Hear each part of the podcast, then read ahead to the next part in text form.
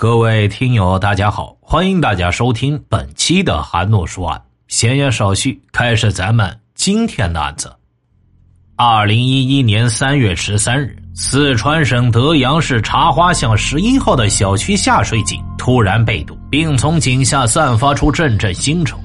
就在工作人员打开井盖准备疏通管道时，可怕的一幕发生了：井盖一打开，就有一只脚伸了出来。当时就把在场的人吓到了，惊慌失措的小区居民立刻向当地公安机关报警。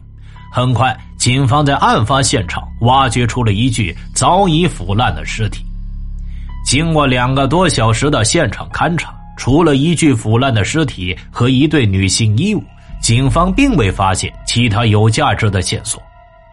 死者究竟是谁？为何会出现在小区的下水井里？茶花巷十一号位于德阳的闹市区，那里大大小小有很多茶馆，很多人在那里下棋喝茶，可以说是人来人往。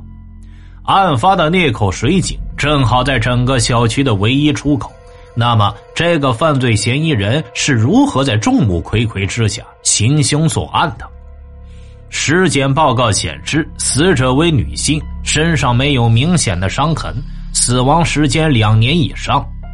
在死者的衣物中没有发现任何可以证明死者身份的东西，死者究竟是谁？茶花巷十一号的下水井里究竟隐藏着什么不为人知的秘密？由于凶案过去时间太久，已经无法从现场提取到任何有效的血迹指纹，警方决定兵分两路：一路继续勘察现场，寻找其他线索。另一路则在小区及周边地区进行走访，确认死者的身份。然而，走访的结果却让侦查员们大失所望。近几年，茶花巷十一号小区附近并没有人口失踪，也没有异常情况发生。走访没有任何进展，尸检也几乎一无所获。案发第二天，警方决定对案发现场加大勘查力度。扩大勘查范围。据了解，茶花巷十一号小区像这样的下水井只有两处，而另一处下水井就在门卫室的房间里，门里门外相隔只有几步远。两个下水井之间会不会有所关联？门卫室里一共有两个房间，其中一间屋内一片狼藉，看样子应该已经很久没有人住过；另一间则是光线昏暗。阴冷潮湿，四处屋顶漏水。小区的第二个下水井就在这里。在勘察这个房间时，侦查员发现了一个疑点：这个下水井井盖四周竟然有水泥涂抹过的痕迹。好好的下水井为什么要涂上水泥呢？侦查员当即打开了井盖，随着一股刺鼻的腥臭味，一具尸体赫然出现在了。侦查员们的面前，随着挖掘工作的继续进行，第三具尸体也被挖了出来。井里隐藏的罪恶让在场的所有人都惊呆了。两天之内，这个普通的居民小区里居然接二连三的发现三具尸体。茶花巷十一号迅速被一片恐怖的气氛所笼罩。这个人来人往的普通居民小区里，到底曾经发生过什么事情？经法医鉴定，三名死者均为女性。第一名死者大约十八岁，第二名死者大约三十八岁，第三名死者只有十六岁左右。他们的死亡时间都在两年以上，甚至更早。发现尸体的两个井口，一个紧挨门卫室，一个就在门卫室内。死者被发现时呈卷曲状。一般来说，人死了之后，尸体两到六个小时会变得僵直，僵直之后就很难让它变得卷曲。警方据此判断，这里应该就是第一案发现场。由于案件涉及三名被害人，案发现场又在人口稠密区茶花巷十一号，社会影响极大。在发现尸体的当天，警方便成立了“三幺三”专案组，并在全市范围内发布了缉拿凶手的悬赏通告和尸体认领的消息。通告发布后不久，警方便接到德阳市中江县一名男子的报案。男子声称，妻子谢芳于二零零六年六月底失踪，一直下落不明。据谢芳的丈夫讲，他的妻子和他都是德阳市中江县人，为了生计，妻子独自一人在德阳市打工。在失踪前，妻子还和他约好要回老家一趟。并且在妻子失踪当天，两人还曾通过一次电话。当时电话里，妻子说是去买东西，半个小时之后就回去。但是过了一个小时还没有消息。丈夫再打电话过去的时候，妻子的手机已经关机了。在这之后的几天里，谢芳的丈夫多次拨打妻子的电话，但都是关机状态。他隐约觉得妻子可能出事了。虽然心里很是不安，但谢芳的丈夫并没有报警，因为他觉得妻子可能是跟别人跑了。就这样，五年过去了，谢芳就像是人间蒸发一样，音信全无。直到警方发布了尸体认领的通告。根据谢芳丈夫对妻子体貌特征的描述，警方推测失踪的谢芳很可能就是这三名被害人中的一个。警方当即提取了谢芳父亲的 DNA 进行比对，鉴定结果证明了那名三十八岁的死者正是谢芳。一名死者的身份被确认了，但其他两名死者始终没有人来认领。就在这时，负责走访的侦查员有了新的发现：小区居民反映曾见到一些女的进入门卫室里，那些女的应该都是从事不正当职业的人。一般都是晚上来。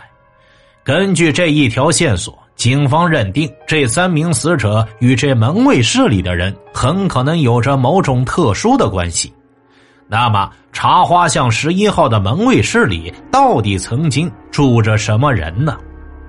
警方很快发现，在这门卫室里住过的人很多，有网吧的网管、建筑工地的工人、小区门卫。在这里居住的每一个人都有很大的嫌疑，究竟谁才是真正的凶手？在对附近工地进行走访后，警方发现建筑工人基本都是集体生活，很多人一起住在门卫室里。如果有人作案，不可能一点风声都没有走漏。最后，警方又把重点放在了网吧的网管身上。茶花巷十一号门卫室旁边有一个大型的网吧。这个网吧每天都有不少年轻女孩来上网，这里的网管会不会见色起意，进而杀死被害人呢？然而，经过调查，警方了解到网吧里的几名网管在这里已经工作很多年，没有任何不良记录，并且在对网吧网管的询问中，警方也没有发现任何可疑之处。案发的茶花巷十一号是当地一个破产工厂的家属区，因为居民收入普遍偏低，想要雇一个年轻力壮的门卫根本不可能。前几年一直是一个老大爷在这里守门，在二零零八年的一天，那个看门的老大爷却突然失踪了，走的时候还带走了替居民收的三千多块的水电费，算是携款潜逃了。赖兴发，六十一岁，从二零一三年到二零零八年，在茶花巷十一号做门卫工作，一干就是五年。小区居民对他不甚了解，只是觉得有人看门就行了。他也很少对人提及他的过去。那么平白无故为什么要携款而逃？赖兴发又究竟是一个什么样的人？他到底去了哪里？很快，警方调取了赖新发的资料，发现赖新发曾经因为强奸过女同事被判了六年的有期徒刑。那么，他和这三起人命案究竟有没有关系？在掌握了赖新发的基本资料后，警方在小区里展开调查。很快，警方掌握到了一条关键的线索。据一个曾与赖新发喝过酒的居民讲。赖兴发曾经说过，他是一个连死都不怕的人，没有什么事情可以让他害怕。有过犯罪前科，警方觉得赖兴发很可能就是本案的犯罪嫌疑人。经过多方查找，发现赖兴发居住在汽车站的一个租住的房间里。从发现尸体到抓捕门卫赖兴发，警方只用了短短五十个小时。在随后的审讯中，犯罪嫌疑人赖兴发对自己的罪行供认不讳。据他讲，茶花巷十一号下水井里的三名死者都是被他所杀，并且三个人都与他有过特殊关系。至此，其余两名死者的身份也得到了确认，他们分别是十八岁的张丽（重庆人）、谢芳（四川德阳人）、唐燕（云南人）。他们都不是本地人，为何同样惨死在茶花巷十一号？已经步入花甲之年的赖兴发为什么会连杀三条性命？他和这三人之间究竟有着什么样的关系？在审讯过程中，赖兴发对自己的犯罪事实供认不讳。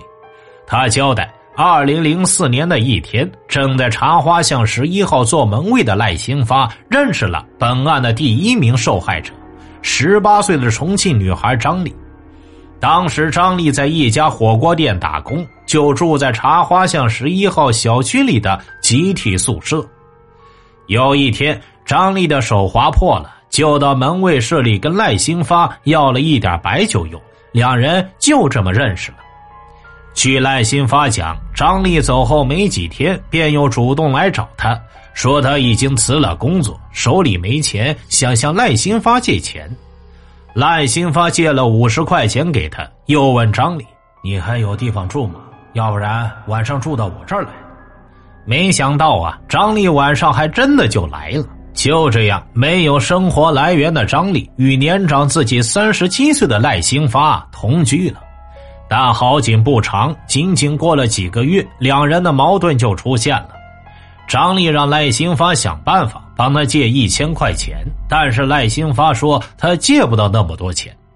据赖兴发讲，因为他收入微薄，根本无法满足张丽的要求，这让张丽很是不高兴。一天。张丽又开口向他要钱，并且威胁少一分都不行，如果不给这一千块，就要告赖兴发强奸他。最后，张丽吼得比较大声，赖兴发冲动之下就掐死了张丽。杀害张丽后，赖兴发若无其事的继续住在茶花巷十一号的门卫室里，因为张丽不是本地人，工作也辞掉了。所以他的失踪并没有引起任何人的重视。一年后，也就是二零零五年的第二天，第二名受害者十六岁的云南女孩唐燕出现了。这个女孩是来茶花巷十一号找人的，她在门卫室等她朋友回来，但朋友一直没有回来。当时唐燕也没有吃饭，赖新发就问她喜欢吃什么。随后，赖新发就出去给女孩唐燕买了一些包子回来。赖新发的假意关心，让当时只有十六岁的唐燕完全没有防备的落入他设计的陷阱。十六岁的女孩有的只是对这个世界的幻想，而缺少了对陌生人的防范。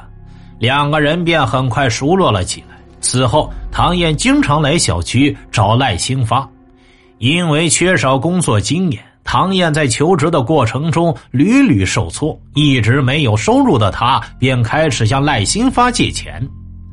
赖新发问他住哪儿，唐燕说有时候东一下西一下，不知道住在什么地方。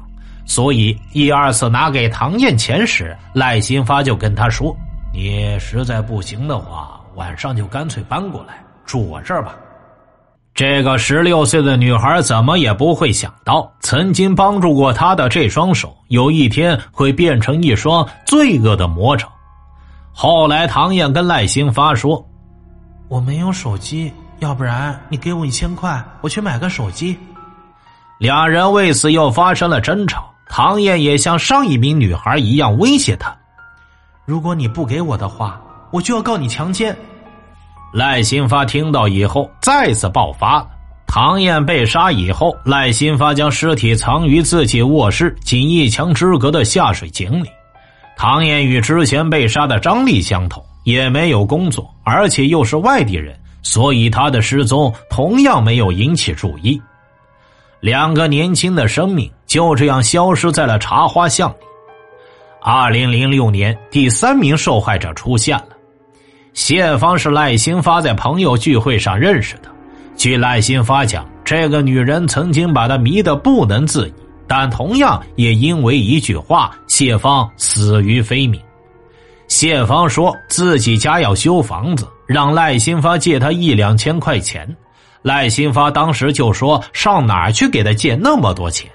谢芳就对他说：“你知道我在社会上认识很多人。”你要不借给我，我就喊人把你收拾了，把你弄成一个残疾，或者告你强奸我。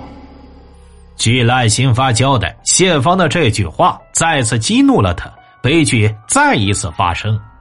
谢芳死后，赖新发同样将尸体塞进了隔壁的下水井里。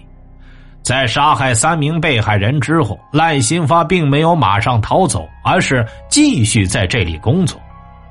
据犯罪嫌疑人赖新发讲，在作案后的几年里，每到夜深人静，他眼前总会浮现出这三名女子临死前的样子，这让他非常害怕。同时，他也知道真相终究会大白于天下。于是，二零零八年的某天，濒临崩溃的赖新发最终决定逃离，在收取了小区居民三千多块的水电费后。仓皇而逃，直到案发后被捕。赖新发已经受到了法律严惩，希望女孩们从这个案例中汲取教训，不要给犯罪分子可乘之机，避免此类悲剧再次发生。相信讲到这里的时候，大家肯定对赖新发的样貌特别好奇。职业保安，收入不高，那为什么还会有两个花样年华的妹子栽在他的手里呢？讲的时候，主播就一直在想，这大哥是不是像靳东啊、吴秀波呀、张嘉译那样，三名被害人才会堕入陷阱？看完本人照片之后，主播就沉默了。那就是一个普通的不能再普通的中年人，甚至看起来还有些丑陋猥琐。所以，主播对赖新发的供词是有所保留的。那么，你们又是怎么看待这起案件的呢？欢迎在评论区留下您的看法。听大案要案，观百态人生，欢迎留言、转发、点赞。我是说书人韩诺，关注我，了解更多精彩大案。好了，今天这个案子就为大家播讲完毕了，咱们下期再见。